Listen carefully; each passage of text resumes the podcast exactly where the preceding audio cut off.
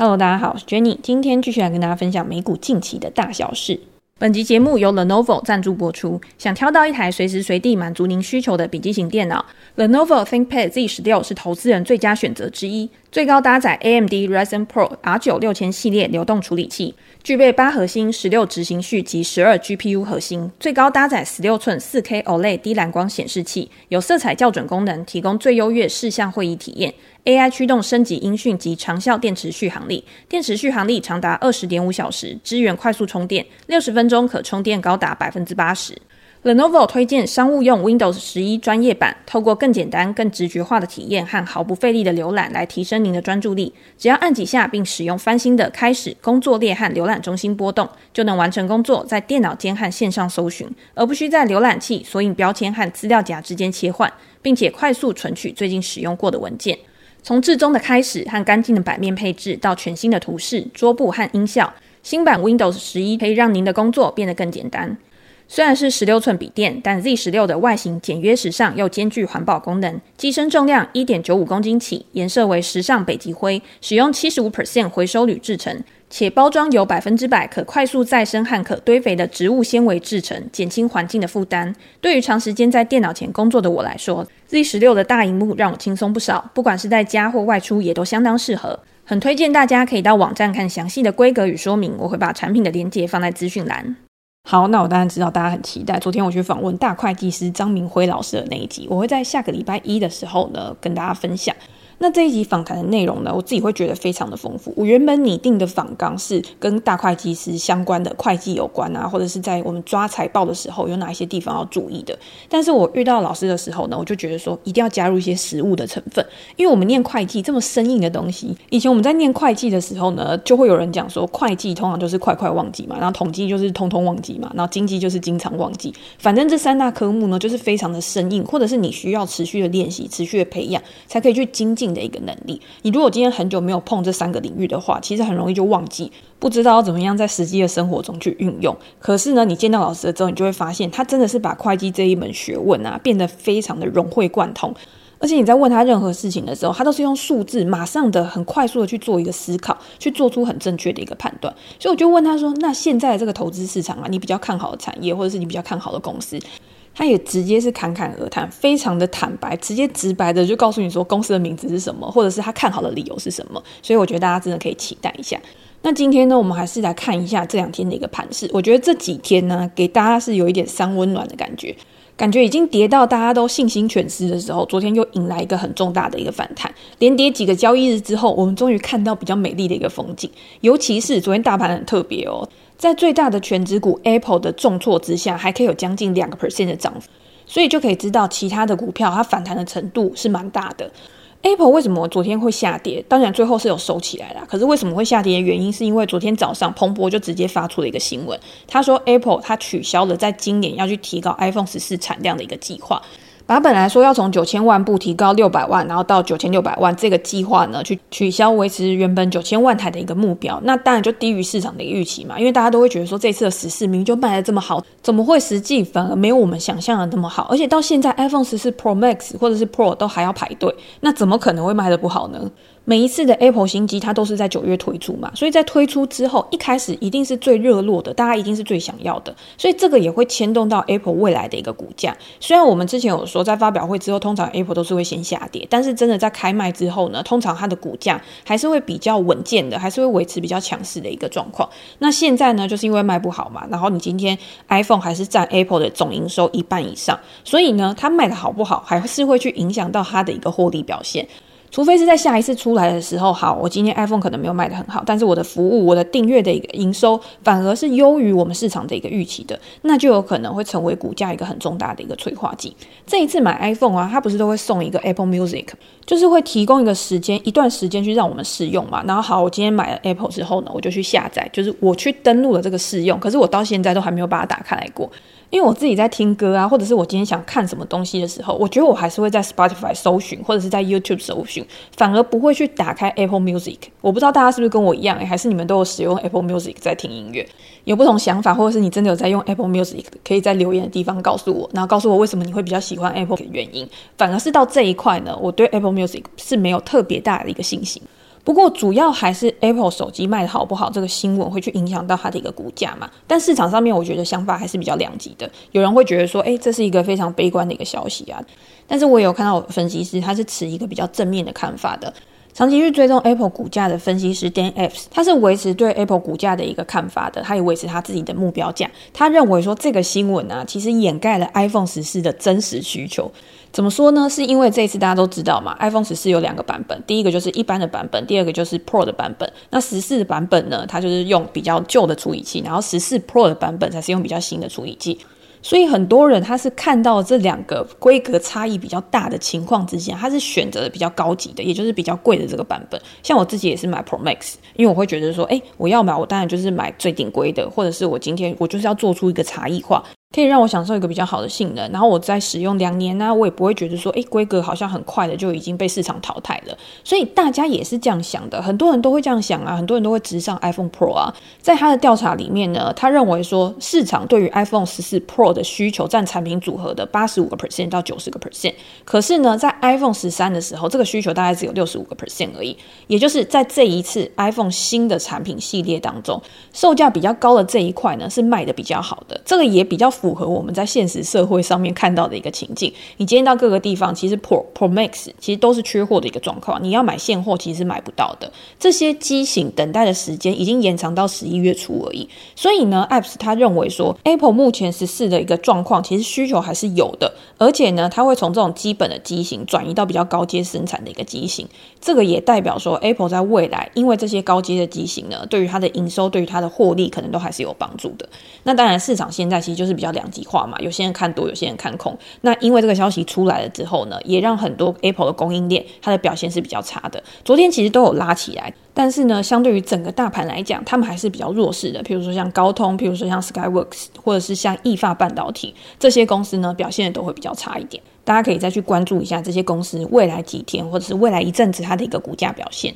好，那其实我在礼拜天的直播里面，我也有提到，因为我一直都有在关注 Apple 这家公司嘛，我自己也是 Apple 的持有者，所以我对于它的股价，其实我的掌握度，我觉得是比较高一点的。我在礼拜天的直播里面，我就有跟大家提到，我对于 Apple 目前的一个看法，其实是比较保守的，相对于其他我比较看好的大型股。为什么呢？是因为 Apple 现在已经跌到年线之下，它的形态是属于比较弱的，在基本面上呢，看起来目前是没有比较大的催化剂去推升股价的一个上涨。所以呢，在这个情况，如果以长期来说的话，我还是看好 Apple 这家公司。可是，在短期呢，我就会去关注后续市场的一个变化。那好，我们今天再延伸到大盘的地方，因为在直播里面我也有提到跟大盘相关的一个看法，或者是今天在关键指标的一个频段上面，我要怎么样去做判断？我认为说在急跌之后啊，反弹的几率是比较大的，这个应该不会是新闻啊，因为大家都会觉得说在急跌之后就会反弹嘛。正常的情况之下，即便今天是在一个空头市场，股价持续的下跌，可是它也不会一直跌一直跌，它在中间一定会有急涨急跌。空头市场的特征就是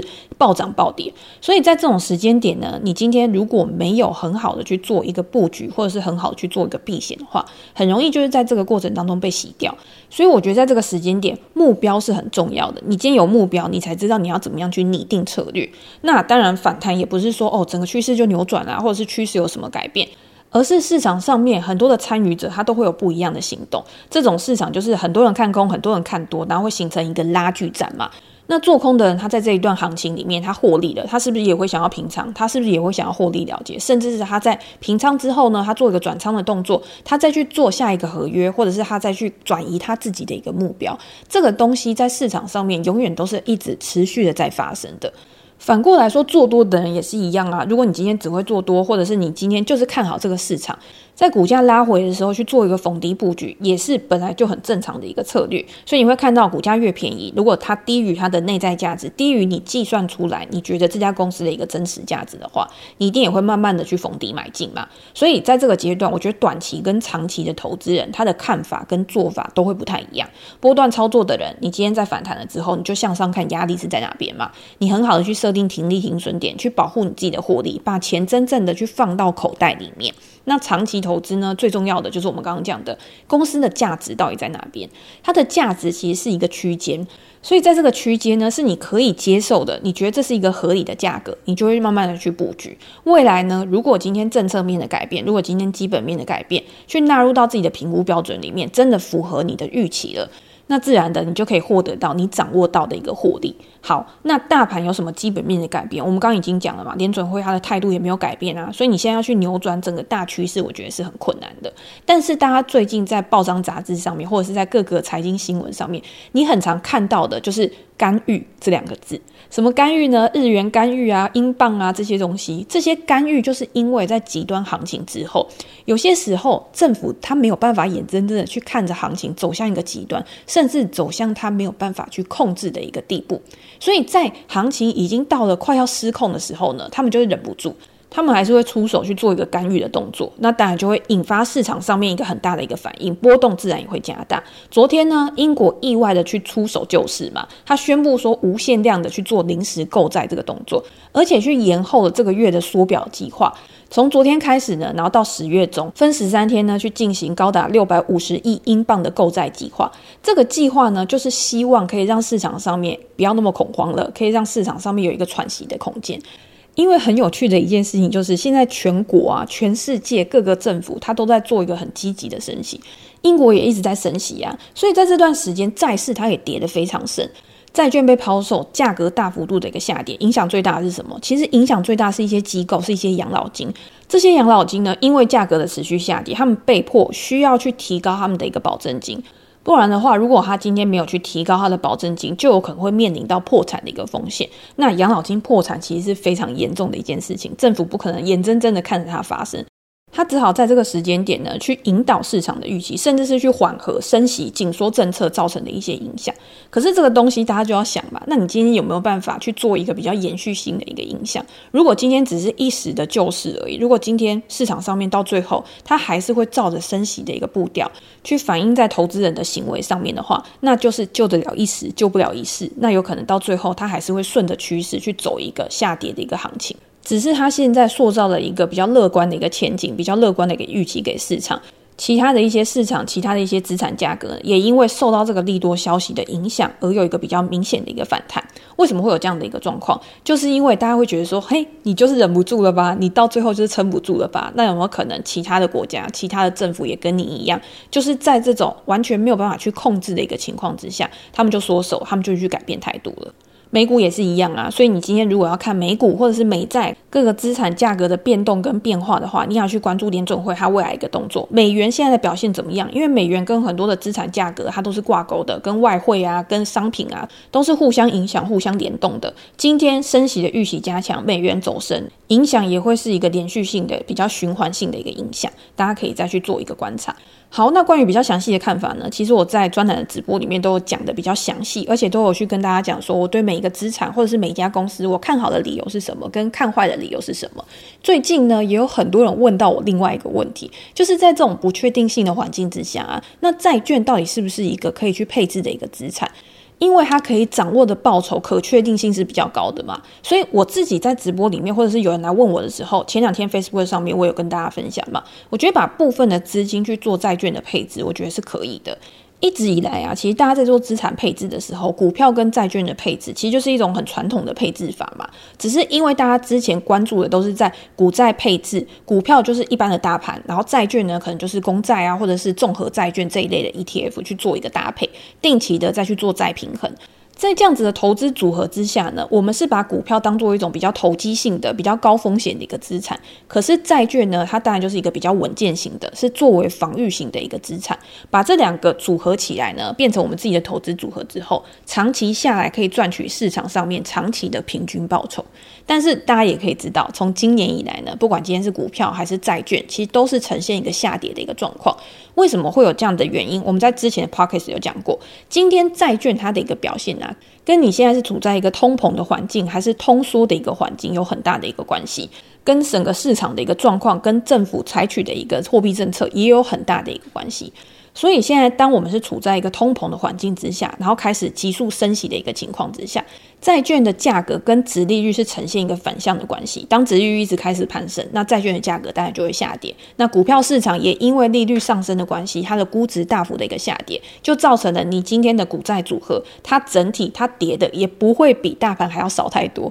我们可以去看嘛，就是现在的一个升息情况之下，啊两年期的公债值利率最高已经到了四点三个 percent，是创下了二零零八年以来的新高。十年期公债值利率呢，也是达到了四个 percent，是二零一零年以来一个新高。如果今天现在在听 Podcast 的大家，你不是在零八年左右去加入到这个市场的，你对这个市场其实目前的一个状况，你是非常的诶，怎么会发生这样的事情？我从来没有遇过这样子的一个事情，这种没有遇过的金融环境啊，你要面对这样子的一个行情，其实就会比较惊慌失措吗？还是你就是不知道怎么办嘛？你满手股票或者是股债组合，你不知道要不要去做一个调整？可是股债配置的这个组合啊，其实它是有很长远的历史记录，你可以去回溯的。也就是它是有数据可以告诉你说，你长期可以获得的报酬大概是多少。我觉得以一个均值回归的角度来看啊，它的报酬率绝对不可能跟它的长期报酬率差太多。所以今天以长期投资来说，我认为你的目标设定好，我今天做股债配置，我一定就不是想要投机嘛，我今天就是想要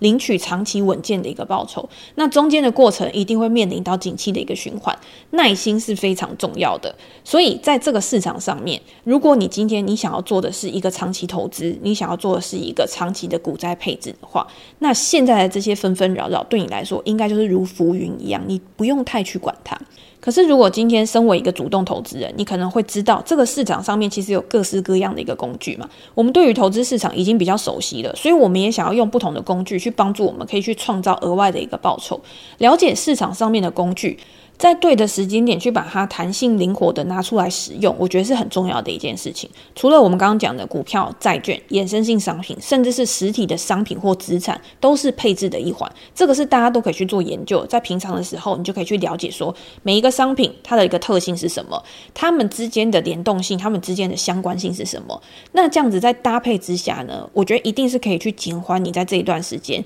资产净值的波动，甚至是可以让你的情绪更稳定的。好，那我们再进一步的去讨论呢。近期我们昨天有提到，新债王冈拉克他也跳出来说，他近期已经成为了债券的买家，开始去把资金投入到市场去逢低布局，就是因为现在就是一个久久没出现的一个情况。他认为说，创造了一些投资的机会给大家。没有人可以预判到升息什么时候会结束，你要搭配未来的一个政经环境啊、政经的一个情势去做调整。可是以他长时间在市场的经验啊，他认为说目前至少看起来债券是便宜的。当然了，我自己会觉得说，除了债券以外，股票的估值也比之前低很多，所以有一些好货，你可能在这个时间点也可以去逢低布局。债券跟股票，它都是一个受到利率驱动去影响它资产价格波动的一些商品，所以在这个时间点呢，你可以去挑，你觉得哪一些。资产是具有长远的投资价值的，那这个时候可能就去挑股票。哪一些资产呢？适合在现在去做一些稳健的布局的？那可能就是一些债券的一个资产。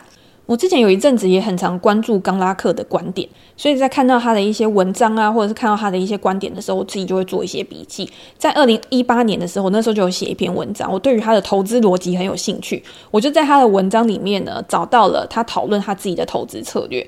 冈拉克呢，因为我们刚刚有讲嘛，他就是新债王嘛，所以他就是用债券的投资组合去做一些搭配，然后去创造报酬。他运用他的债券投资组合呢，去达到跟综合债券指数相同，甚至是更高的报酬。那大家就会觉得说，诶，创造相同的报酬有什么了不起的？一定要创造好，而且还要好更多的才有了不起嘛？可是呢，他的这个策略是在同期间之内，他承担的风险是更低的。简单来说，就是他的投资组合风险报酬比是更好的。那要怎么样去达到这样子的一个目标呢？他认为去观察所有的固定收益资产历史的收益，它的表现是怎么样？这些数据呢，可以去显示说，某一些资产呢，在现在这个阶段，跟它之前比，跟过去的历史记录相比，现在是属于高估还是低估嘛？如果今天假设机构的抵押贷款相较于其他的类别，它拥有更好的一个报酬，可是呢，它的波动却比较低的话。他就会对于这类的资产特别有兴趣，在风险调整后的收益相对高的情况之下，把资金去投入到这一类资产上面。又比如说，在综合债券指数里面啊，包含的有政府公债、机构抵押贷款跟公司债，这些占比呢，大概就是各占三分之一，比较平均的一个情况之下。但是在他的一个 total return 基金里面呢，它其实是持有非常少，甚至是没有公司债的一个部分，而是以非机构的抵押债券去取代公司债的一个部位。这篇文章呢，我是在二零一八年看，那我自己也有到他最近的网站去看，其实整个策略是没有太大的一个变化的。那为什么他要用这样子的方式去操作的原因，就是因为他认为在那个当下，公司债的风险报酬比并不吸引人。今天可以获得的潜在报酬跟我们去承受的风险，如果你今天去比的话，风险如果承受的比较大，然后你得到的获利比较小的话，对于投资人来说，其实就是一笔不划算的投资，不值得你去冒险的投资。好。我们今天在评估债券的时候，常常会用一个风险指标——存续期间 （duration）。那这个存续期间呢，它代表的是债券的价格对市场利率变动的敏感程度。当存续期间越长的时候，债券的价格对于利率的敏感度就会越高。反过来也是，存续期间越短，它对于利率的敏感度就会越低。刚拉克说：“他说，如果你今天考虑到经济循环的一个周期啊，在公司在大量的发行之下，公司在的指数拥有非常高的存续期间的话，那你今天去投资在这些存续期间非常高的公司在上面，其实你的风险报酬比就是比较不好的。我们应该是去创造一个投资组合，把存续期间大幅的一个降低，去创造一个风险报酬比比较好。”可以获得比较好的报酬率之外呢，在市场升息循环里面，你占有的优势也会比较大的一些投资组合。好，我们现在呢就是处在一个升息循环嘛，然后我们刚刚有讲利率已经升高到二零零八年、二零一零年以来的一个高点，可是，在二零一八年之前呢，其实我们度过就是长达十年的股债的一个大多头，所以在那个时间点呢，利率非常低，然后整个市场非常宽松的一个环境之下。很多公司的财务长呢，他们也有他们自己的财务考量嘛。他们今天知道，很多的投资人他想要固定收益的资产，想要去赚取稳健的报酬的时候，会导致公司债的需求上升。所以当时公司债的发行量已经比二零零七年之前高出了一倍了。公司债的总额占 GDP 的比重也达到历史新高的一个水准。非常多人他去买了公司债之后，反正我就会觉得稳稳领息，然后到期了之后可以拿回本金，完全是一个无风险的一个情况。可是呢，也有很多投资人，他在买入公司债之后，他没有考量到一个事情，就是在经济循环的后期啊，除了信用风险、公司的违约风险之外，还要考虑到一件事情，就是利率风险。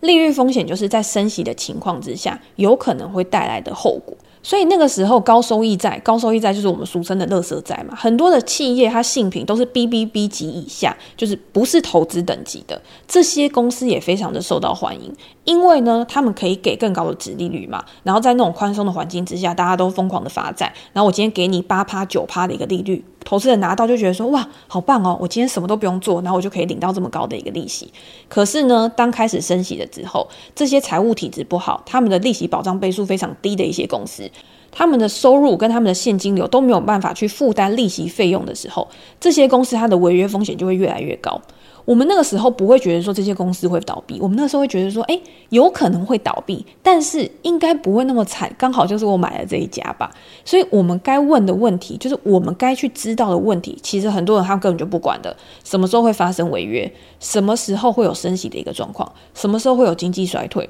当这种风险，当这种危机的事件真的已经逼近到墙角，已经放在我们旁边的时候，我们才会感受到那种压力，我们才会去想说，诶，那我要好好来研究一下。可是这个时候通。是已经比较慢了，公司在在没有办法提供高风险报酬比的一个情况之下。今天就跟股票一样，高估值的股票终究会均值回归，然后它的估值会下调。公司债也是一样嘛，当开始利率上升，当开始整个经济环境不好的时候，它也会有一个估值大幅下跌，公司债的价格会先开始大幅的滑落。可是如果真的非常不幸的，它倒闭，它面临到清算的时候，就是赚了利息，然后赔了本金，这个风险报酬比是非常非常不合算的。我们换到最近这几年也是一样，在二零二零年之前啊，市场也是非常热络啊。如果你是这几年才加入到市场的，我们会看到那个时候投资债券也是一门显学啦，就是各式各样的债券分析啊，或者是他在吹捧啊，其实都有非常多人出来去支持。那个时候也是投资等级的公司债，因为那个时候大宽松环境之下，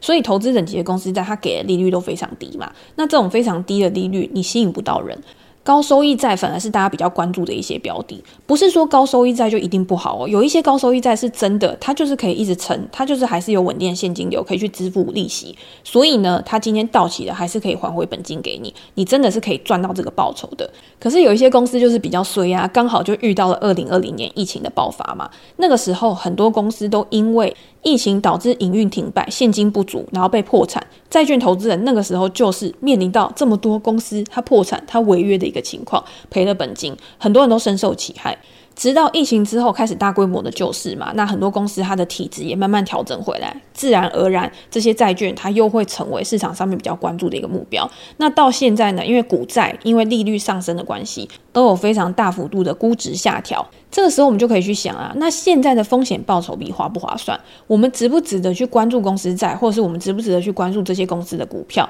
我觉得现在真的是一个非常值得大家去思考的问题。